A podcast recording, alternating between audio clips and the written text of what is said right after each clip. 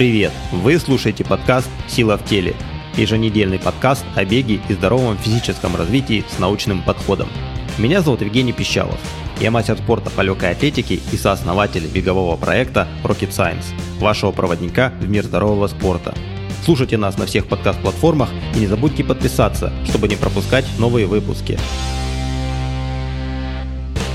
Всем привет, с вами Rocket Science и очередной уже восьмой эпизод подкаста «Сила в теле». У микрофона опять Евгений Пищалов. Сегодня разберем очень животрепещущую, неоднозначную и сложную тему. Тему бега и похудения. Как их совмещать, как использовать бег для похудения, возможно ли это, или одного бега тут недостаточно. Каких вопросов я сегодня коснусь? Первый. Контроль веса и состав тела. При каких случаях и как нужно контролировать вес? Приводит ли бег к похудению? Что значит нормальный вес? Можно ли быть полным и быть одновременно в хорошей форме? И, наконец, с какой скоростью худеть? Итак, поехали. Но прежде чем начнем, я скажу, что абсолютно не являюсь экспертом в вопросах похудения, в вопросах диетологии. А здесь в подкасте я поделюсь личным опытом, изучением научных материалов и, естественно, их а, личной интерпретацией. Так что подкаст, он не претендует на безусловную истину, но я думаю, интересно будет, тем не менее, многим. Итак, начнем с контроля веса и состава тела. По-моему, из а, уроков философии в институте нам по крайней мере, мне стало известно, я думаю, вам тоже, а, кто ходил на уроки философии, что для того, чтобы что-то контролировать, нужно научиться это измерять. Других вариантов нет. Чтобы контролировать состав тела и э, вес, нужно научиться его измерять. А для этого существует два достаточно простых прибора. Для э, определения веса тела элементарные электронные весы, для определения состава тела самый э, простой и удобный в домашнем использовании прибор – это биоимпедансный анализ, который, кстати, встроен во многие э, современные весы. Вот у меня дома в ванной стоит э, такой. Его точность оставляет, естественно, желать лучшего, но тем не менее какие-то колебания, какую-то динамику с помощью него можно отслеживать. Почему одного контроля за весом тела недостаточно для того, чтобы убедиться, что вы качественно худеете? Да по одной простой причине. С помощью весов мы сможем измерить себя количественно, но не качественно. А в первую очередь играет, конечно же, качество а, состава нашего тела, то есть сколько в нас э, жира, сколько в нас мышц и воды. Но в первую очередь, естественно, нас интересует баланс между э, жировой и мышечной массой. А, не откладывая вот этот пример в долгий ящик, я его хочу сразу привести. Я еще года четыре э, назад, находясь в Москве, работал с одним любителем-триатлонистом, который ушел на лето на каникулы, уехал отдыхать на юга с велосипедом. Перед этим прошли нагрузочное тестирование, ну, получили какие-то определенные данные. А, с радостью приехал этот спортсмен через три месяца в сентябре в Москву. А, радостный, похудел на 7 килограммов. Ну, я его отправил обратно в лабораторию посмотреть, насколько он все-таки похудел. Но и оказалось, что лучше бы вообще не худел. Из этих 7 килограммов он потерял 6 килограммов мышц и всего лишь 1 а, килограмм жира. При этом результаты упали, ну, я мягко скажу, на дно. Работоспособность снизилась колоссально. То есть а, качественный состав тела изменился очень сильно и далеко не в лучшую сторону. Поэтому веса тела одного недостаточно нам а, чтобы качественно худеть, нужно как минимум сохранять мышечную массу и как максимум, сохраняя мышечную массу, терять при этом еще и жировую. Следующий вопрос, который я хочу, которого я хочу коснуться, это при каких случаях и как нужно а, контролировать вес. Вот давайте представим, кому из нас нужно контролировать вес. Можем ли мы определить э, визуально лишний вес а, или этого недостаточно? Ведь действительно колоссальная разница между нами в, возможности, в возможностях похудения, удержания и даже а, набора веса. Среди любого, у любого из нас, среди знакомых есть те, И я думаю, вы, э, многие из нас очень сильно им завидуют. Кто э, каждый вечер после ужина способен съедать пачку пряников и при этом худеть. Есть, э, наоборот, другие, которые толстеют от одного запаха от яблок. Посмотрели на еду, уже набрали полтора килограмма. Я, конечно, утрирую, но я думаю, понимаю, вы понимаете, к чему я клоню. В этом вопросе мы все не одинаковые. Природа одних наградила чуть более щедро, чем других, к сожалению. Это звучит очень обидно. Но я всегда люблю повторять, что наш мир а, полон свинства, и стоит это признать. Вот возвращаясь лет 18-15 э, назад, когда я еще сам очень активно занимался спортом, и находясь на сборах, я каждый день, помимо завтрака, обеда и ужина полноценного, каждый день ходил в магазин и покупал ровно килограмм развесного печенья. Я его съедал Э, и был э, тощий, как ручка швабры. А, то есть э, настолько худой, настолько у меня ничего а, лишнего не было, что вот э, вокруг все тренеры удивлялись, а я не набирал. И вот этот килограмм печенья, в котором сколько, может быть, 4000 калорий, он никоим образом не влиял на мой набор веса. И наоборот, без него я не мог а, бегать, не мог выходить на тренировки. Ну, метаболизм просто замечательный от природы. Он у меня практически э, в том же виде сохраняется и сейчас. Если и набираю вес без тренировок, то очень а, минимально, на 2-3 килограмма. Так что тут очень-очень неоднозначный вопрос, кому нужно а, худеть. Следующий вопрос. Приводит ли бег к похудению? А, ключевой вопрос, который у нас сегодня будет разобран. Вообще, давно уже стоит перестать воспринимать спорт и бег в частности как средство для похудения – а, и посмотреть на него немножко с другой стороны. Ну, ведь вы спросите, а вот как, вот почему? Ведь с помощью спорта худеют. Но, по сути, тренировки – это не инструмент для похудения. Это идеальное средство для укрепления всех компонентов здоровья, для продления жизни, для повышения работоспособности. Но не более того. И Действительно, ну когда мы тренируемся, мы сжигаем очень много калорий, э, сжигаем и углеводы, и жиры, а потом встаем на весы и видим, что наш вес действительно уменьшился. И в иных случаях, даже без коррекции питания, э, многие из нас могут увидеть даже небольшое снижение веса. Но давайте посмотрим на типичного представителя а, крупного города, мегаполиса, какого-нибудь офисного работника – которому очень осточертела его праздная жизнь, устал от лишнего веса, устал от того, что э, кубики пресса ему видятся лишь во сне, э, устал от второго подбородка. И Наконец, э, он созрел до того, чтобы прийти в спорт. Любое занятие спортом чаще всего сопровождается отказом от э, гулянок, от вечеринок, от походов э, по ночным клубам, от переедаловок. И переход на здоровое питание, на здоровый образ жизни происходит а, всегда всецело и в, в вопросах занятия спортом, и одновременным коррект, одновременной коррекцией питания – Естественно, этот а, наш э, герой начинает худеть и часто приписывает свое похудение именно спорту. Но хотя на самом деле основной вклад в это имеет именно изменение, а, вносит именно изменение рациона. Наш организм, если посмотреть на него как на а, жиросжигающую машину, тратит калории тремя а, основными способами. Это базовый метаболизм. То есть, когда мы, если бы мы а, лежали с утра до вечера, вернее, все сутки напролет, то базовый метаболизм – это то, сколько нам необходимо а, калорий на поддержание, на поддержание жизнедеятельности, абсолютно не двигаясь, на поддержание основных функций организма. Второе – это термический эффект пищи, это, то есть количество калорий, которые мы тратим на расщепление пищи в организме. Да, действительно, мы съели булочку, а, в булочке много калорий, но часть калорий уходит еще и на переваривание этой булочки. И, наконец, третье – это физическая активность, куда входит, в частности, и спорт. Но в общих энергозатратах, в зависимости от уровня физического э, развития и от э, количества спорта в целом в жизни, она э, занимает от 10 до 30% от общих затрат калорий. Ну, согласимся, не так уж и много. То есть профессионалы тратят максимум 30% от общего колоража, а любители около 10-15% не очень много. Подавляющее количество калорий сжигается именно за счет базового метаболизма. Мы его, к сожалению, практически не способны а, контролировать, поэтому мы можем контролировать что-то другое. А именно, мы можем контролировать как питание, так и нашу физическую активность.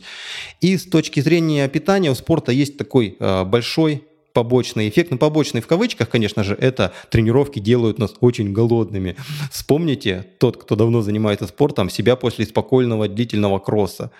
Но я себя хорошо вспоминаю, когда я два часа побегаю спокойно, э, вроде сжег тысячу калорий, и тут же за в течение двух-трех часов съел две тысячи, а то и две с половиной тысячи. То есть все а, затраты калорий, что называется, псу под хвост. Часто после тренировок мы даем себе, естественно, моральное разрешение съесть больше, но мы же выполнили отличную тренировку, мы заслужили эту пироженку, а где одна, там и две, а где две пироженки, там и три конфетки. Мы очень быстро не только компенсируем калории, которые сожгли на тренировке, но и накидываем сверху довольно а, много дополнительных. Я не знаю, можно это назвать э, побочным эффектом от тренировок или нет, но э, тем не менее факт остается фактом. А также я находил данные и э, достаточно обоснованные, что после тренировок мы снижаем остальные виды физической активности. То есть, если мы хорошо потренировались, мы уже не пойдем по лестнице на пятый этаж, мы поедем на лифте, и мы уже не позволим себе прогуляться километр от дома до магазина за хлебом. Мы поедем на машине, но мы же тренировались, а мы же устали основные а, за, пределом, а, за пределами спорта энергозатраты а, значительно начинают снижаться. Но еще один момент не в пользу похудения от спорта – это метаболическая компенсация – Поскольку при регулярных занятиях спортом, особенно видом, видами спорта на выносливость, наш базовый метаболизм способен замедляться. Ведь тот, кто тренируется давно, знает, что у него э, снижен пульс покоя, он может э, вот в состоянии покоя находиться в очень таком, знаете, расслабленном, релаксирующем состоянии, когда дыхание э, становится редким, когда пульс становится редким. Это происходит по одной простой причине. За счет э, видов спорта на выносливость, за счет бега в частности, э, наша активность активность парасимпатической нервной системы, которая тормозит все, а, замедляет все процессы в организме, активируется. Соответственно, активируется в данной ситуации за счет нее и э, снижение базового метаболизма. Вроде как во время тренировки мы сжигаем достаточно много калорий, ну как, ну пусть даже 30%, то в состоянии покоя все это компенсируется тем, что мы начинаем постепенно тратить меньше, чем тратили до занятий спортом. Вот, но мы же знаем, вот у нас медленнее бьется пульс в состоянии покоя э, от тренировок, соответственно, замедляется общий базовый метаболизм. Мы приходим к выводу, что сам по себе спорт не самое лучшее средство для похудения. Теперь перейдем к понятию нормальный вес – вот это настолько абстрактное понятие. И вообще, что значит нормальный вес? Можно ли рассуждать об этом абстрактно или все-таки нужно привязываться а, конкретно к какому-то отдельно взятому человеку? Или даже у этого человека нужно привязываться к тому виду активности, который он ведет, и к конкретному контексту? Ну, если обозначить а, нормальный вес простыми словами, то это отсутствие лишнего веса. Банально, да? Но тем не менее. Если вы не таскаете на себе лишние килограммы, когда у нас есть лишние килограммы, это сделает э, не только бег, но и вообще все движения более легкими и экономичными. А вот лишний вес создает повышенную нагрузку на суставы при беге и повышает вероятность травм. Поэтому э, я считаю, что абстрактного понятия «нормальный вес» такого понятия, как нормальный вес, не существует. И у каждого из нас он свой. Мы не всегда способны определить, э, что такое для нас нормальный вес, поскольку эти нормы меняются не только в зависимости от нашего образа жизни, но и от э, того, чем мы занимаемся. То есть, если мы решили вдруг бегать марафоны, наш нормальный вес становится одним, допустим, 70 килограммов. Потом надоел нам этот бег, мы приходим в бодибилдинг или плавание, нормы становятся другими. Уже может быть нормальный вес это 85 или 90 килограммов, поскольку деятельность совсем другая. И рассуждать о том, какой процент жира и какой вес для вас идеален, тоже достаточно сложно. Если мы посмотрим на э, представителей даже э, олимпийских дисциплин, выступающих на Олимпиадах, на чемпионатах мира, мы можем увидеть, что у победителей э, жировая прослойка и процент жира в организме запросто может быть выше, чем у тех, кто не пробился даже э, в финал, поскольку для них э, норма жира чуть выше, чем для тех, кто прибегает сзади них. И не стоит тут привязываться к каким-то э, абстрактным, каким-то универсальным нормам. И в моем понимании, опять же, расскажу э, свое мнение. Нормальный вес Это тот вес, который не ограничивает нашу способность реализовывать на тренировках и соревнованиях свой текущий потенциал. Другими словами, вы справляетесь с текущим весом или нет, вы себя чувствуете при нем хорошо или нет. Он не ограничивает вас на тренировках, на соревнованиях.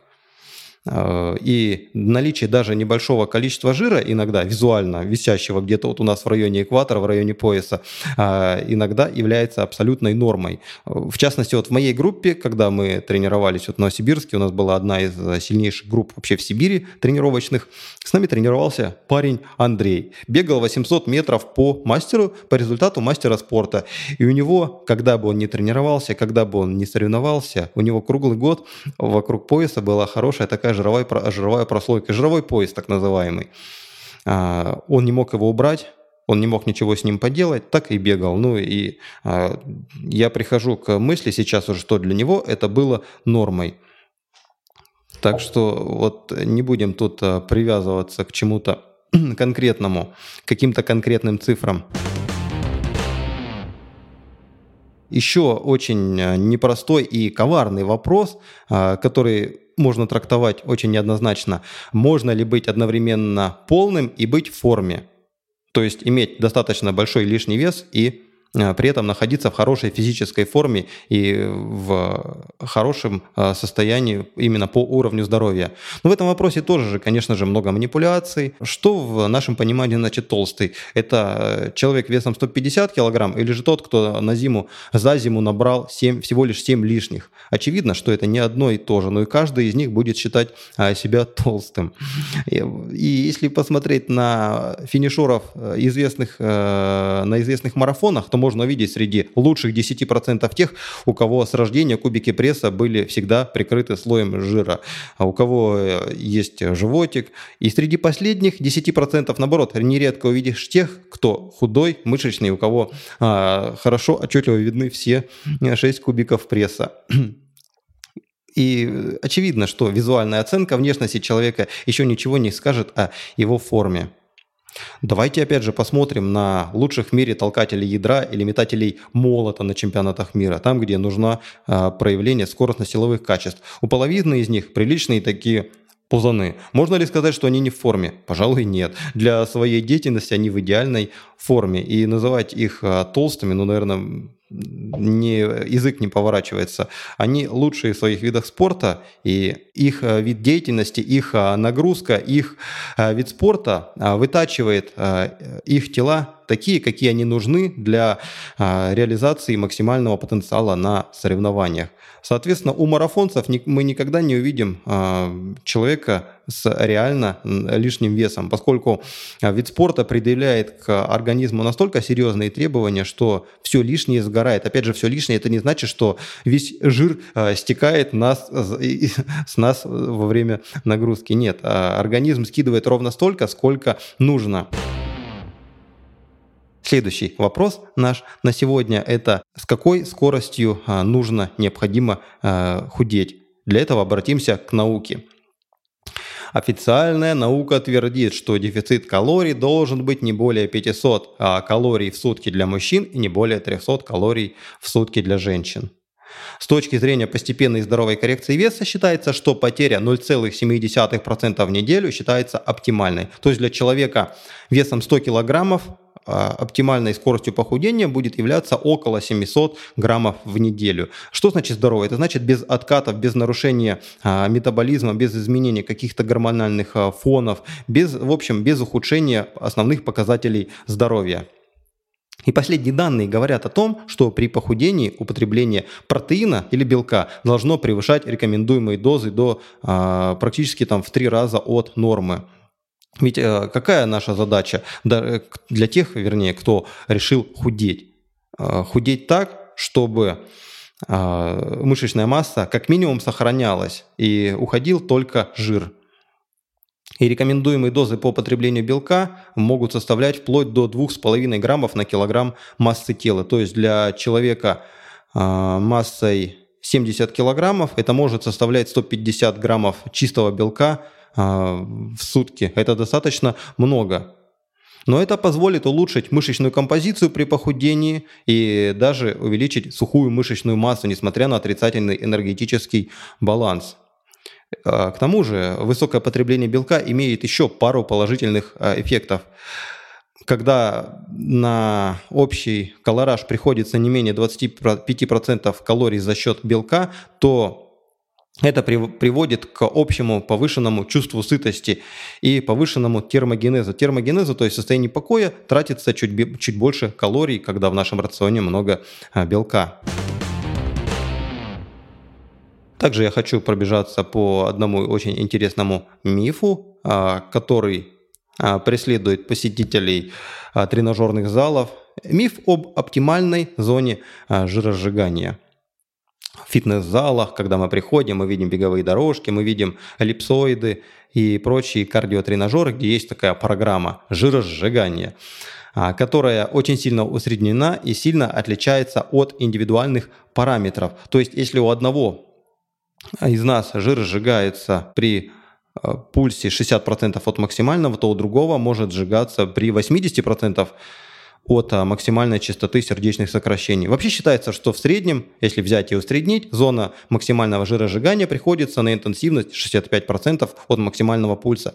Но в реальной жизни, когда мы начнем рассматривать э, отдельных э, индивидуумов, то этот показатель может равняться и ой, варьироваться от 50 до 80%. И определить ее можно только нагрузочным тестом с газоанализом. И с этой точки зрения вот эти все программы, э, которые присутствуют у кардиотренажерах, не соответствуют действительности. Вернее, не так. Не то, что не соответствует действительности, это как средняя температура по больнице. Частная температура по больнице, как известно, очень сильно отличается от средней. О, сложный вопрос, согласитесь. Ну и как вы видите, в этом вопросе слишком, в вопросе а, именно похудения и бега слишком много неизвестных переменных. Мы вообще слишком мало знаем о своем теле и а, всегда должны учитывать как особенности своего организма, так и контекст ситуации при рассмотрении оптимальных способов похудения и использования а, бега как, опять же, средство для похудения. Ну, а, на этом у меня все. С вами а, был Евгений. До встречи на следующих эпизодах. Всем пока.